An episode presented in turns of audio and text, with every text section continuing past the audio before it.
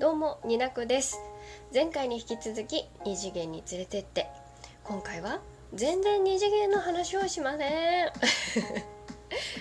ニナドネのおうちという私がもう一番組持ってるんですがそちらで一緒に番組をやってます。二度寝ラジオの二度寝さんと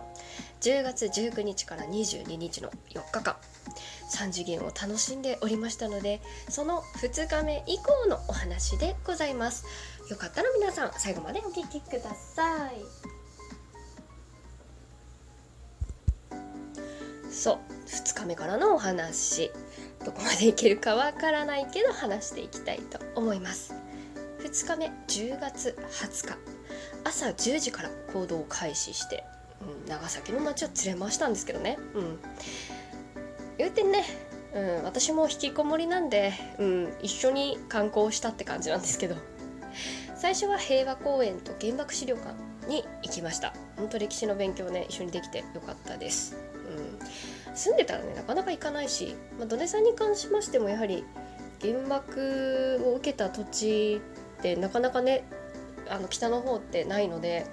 うん、楽しんでいた。楽しむ。勉強してもらう。なんかいい人生経験の一つを一緒に時間共にできたのは嬉しいなって思ってます。で午後からね、うん、あの大浦天主堂グラバー園オランダ坂っていうあのある一角のところ路面電車で行くと、まあ、一角の1駅2駅ぐらいの範囲で観光地がまとまっております。うん、で、まあ、このそれぞれ行った細かい話はまた、うん、後でするんですけど、えー、その大浦天主堂下っていうところの駅に行くと,、えーと、目の前にねその大浦天主堂に続く坂道の目の登る目の前に大きな建物が建物がでーんってあるんですけどあのこれ中華料理屋さんあの長崎のちゃんぽんのうーん発祥みたいな感じなのかな分かんないんですけどあの四街道さんっていうところがあります。えーと、4つの海のあの木片に串に女あの串串刺しって言おうとした。串焼きの串に女。で四街道さん、うん、ここねあの歴史的なあの文なんつうの？歴史歴史的なあのちゃんぽんの由来のだかな、うん、中華料理屋さんなんですけどここの外観が素晴らしくてまず。あの外観がねあの URL 貼っとくんですけど中国の朝廷みたいなかっこいい建物で ここでちゃんぽん食べたかったんですけどあの観光地のね日曜日はねなかなかね予約も取れなくって4人からかつコース料理じゃないと取れないし来た人順で1時間ぐらい並ぶんですよ。もう観光地ってすごいね、うん、だからまあ周りのねその建物のドーンってある広場が目の前にあるんですけどそこにねオブジェがいろいろあるんです。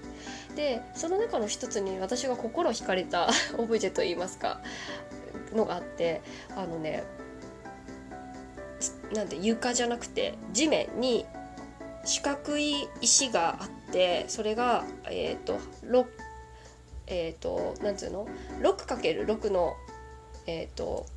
線になって線 6×6 の表みたいになっててそれをえっ、とねマジックスクエア、えー、魔法陣ですって書いてるんですけどその時めちゃくちゃ中二心発症してたんで魔法陣ってやって2人で写真ねーって撮ったんですけど 2人でどういう格好かっていうと私は右手ドネさん左手で真ん中に あの手を2人で向けて魔法陣の前で魔法を唱えたよみたいなことしたんですけどねすんごいなんか地元に住んでる人間じゃないようなことを提案してね魔法陣の前で写真撮ったんですけど、うん、これ後で調べたらですねこれ魔除けだそうで、えーと、中国に古くから伝わる魔除けで縦横斜めの数字を足すと全て数が111になる不思議な数字の配列だそうでこれ後で見てもらえたら嬉しいな。これを、えーと、家の基礎に埋め込んで魔除けとして使われてたそういう魔法陣だそうです。なんかね遊び心あっていうね。あのマスの中に数字がバーって感じで書いてあるんですけど、うん、そこまでちゃんと理解せずに写真撮った。撮ってもらった。でその、えー、ちゃんぽんを食べずに 魔法陣で写真を撮って角煮まんじゅうを坂、えーと、大浦天主堂に続く坂道の間にいろんなお店があるんですけど絵本のお店だったりオルゴールのお店とかいろいろ可愛らしいお店にも入りつつ角煮まんじゅうを、えーと、食べて、そこからね大浦天主堂っていうのであの行きました。これご存知でしょうか、えー、私はもう何回か行って行ったことあるんですけど大きな教会ですね、えーと、ウィキペディアで調べました長崎県長崎市にあるカトリックの教会堂でございます、えー、幕末の、えー、鎖国が終わった開国後に建てられた。1865年に建てられた日本に現存するキリスト教の建物としては最古だから文化財だったっけ世界遺産だったっけどっちかわからなくなるんだけどそういうのに登録されていますで大浦天主堂の中っていうのは撮影がねカメラダメ NG だったんであの撮れなかったんですけどあの入って入った瞬間ね厳かな雰囲気で結婚式も挙げられると思うんですけどとてもね素晴らしい空間に二度寝さんといたんですけどあのステンドグラスがめちゃくちゃ綺麗なんです、うん、これ二度寝さんのラジオでも言ってたんですけどすごい綺麗であのステンドグラスと二度寝の後ろ姿あと厳かな雰囲気と二度寝。よかったです。何の話？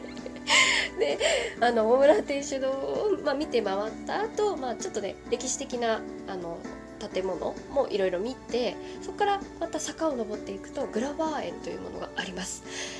グラバー園は何かっていうとねうんめっちゃ簡単に言うとうん出島に来てたオランダの人んち オランダ人の人んちあと庭ですごいね高台にあるんですね。だからエスカレーターがあるんですけど外外用の。そこでガンガン登ってって上から眺めを一望できるようなところで、まあ、お庭をね広いお庭人んちがたくさん並んでるお庭。普段引きこもってるやつがさあの坂の多い町をさガンガン歩いてってさそんなことを2日目してったらどうなりますどうなると思いますか皆さん。はい。シンキングタイム。はい。その通りです。筋肉痛になりますね。あ違いますよ。足だけじゃないです。全身です。運動不足が甚だしいので全身痛かったんですけどもうすでに2日目の午前中ですよ。あのドネさんの方でもラジオで言ってらっしゃいましたけどめちゃくちゃ歩いたんですね。私はねまあ行ってる範囲はねそんそんななんつうのかな市電で移動もしたし別に観光するっていうところでは歩いたなくらいだったんですけど、まあ、数字でこのぐらい歩いてたよって言われたらまあびっくりするよね。うん。そりゃ全身筋肉痛もなるよ。めっちゃ痛いの歩くとでそんな満身創痍でさ私は歩いててピーピー言ってたのにめっちゃドネさん涼やかな顔してずっといるからさえ不思議と思って。どういうこと？って思ってたね。うん。で2日目はグラバー園行って、でえー、まあちょっとね休憩して 当たり前のようにドネさんのホテルにね寄って休憩したからね。で、えーと夜はちょっとねお魚の美味しい居酒屋を予約してたのでそこでご飯食べて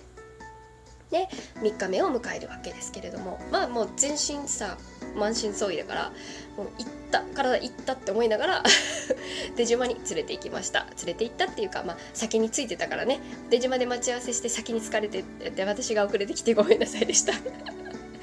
あの私出島好きなんですよ。あの出島は皆さんご存知でしょうか？あの扇形の作りになってるあの鎖国してた日本が鎖国してた時代にオランダが商船とのあの唯一の窓口になっておりました。お砂糖だったりコーヒーだったりそういったヨーロッパの、うん、嗜好品っていうのも入ってきた。そういったスパイスとかねそういう歴史的な場所なんですけれども今再現されててすごいね出島感めっちゃその扇形感じられるしあの出島の中のね展示物ってすごくね分かりやすいんですよ。どういうあの教科書で知ってるレベルぐらいで行っても全然わかる分かりやすいしあとなんかデジタルな説明してくれるものが展示品とかが多くてちゃめっちゃ楽しいです。本当にね楽しかった。住んでんのにさ住んでたら行かないからさ一緒に行ってもらって本当によかった。うんといろんなところ写真も撮ったしすごくね楽しめた。あとね出島の中にオランダ人の方がこう持ち込んできたボードゲームとかもあってねめちゃくちゃ写真撮ってねめちゃくちゃ可愛いこれって言いながらうんでも遊び方はちょっとわからないみたいな感じで ボードゲーム好きなね界隈の人たちとも一緒に行きたいなって思ったりなんかもしました。でそこからお昼はね、えーと、出島ワーフっていうところが、まあ、港側にちょっと歩けばあるのでそこで港の景色を眺めてトルコライスを食べて、うん、でそこからまたしあの路面電車で移動してメガネ橋っていうところに行きました。あのねこれも歴史的な建造物っていうのかな？なんですけどあのメガネになるの？説明。あの水面にえーと、メガネのあの半半円が映ることでメガネに見えるのでメガネに見えるのでメガネ橋。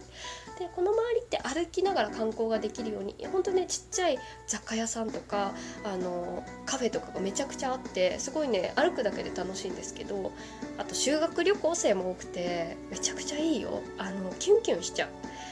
あのメガネ橋の前にこう川の上に点々とね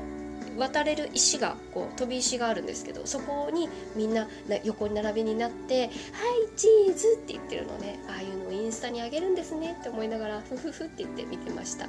で3人組にね写真撮ってくださいって言われて「いいよいいよ荷物も置いていきな。私がまあ守ってってあげるから」みたいなね。めっちゃおばさん精神出してね撮ってあげました。でそっから夜は夜夕方ぐらいに中華街長崎の中華街に行ってちゃんぽん皿うどん食べてなぜか中華街の中にあるジブリのお店に入ってショッピングして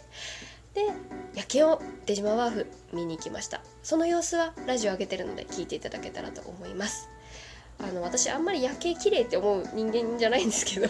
あの海が好きなのでとってもキラキラワクワクしましたね。あとお散歩がはかどりそうな広場もあってとても良かったです。デートしました。はい。でこっから福岡に向かうわけですけど時間がないので次。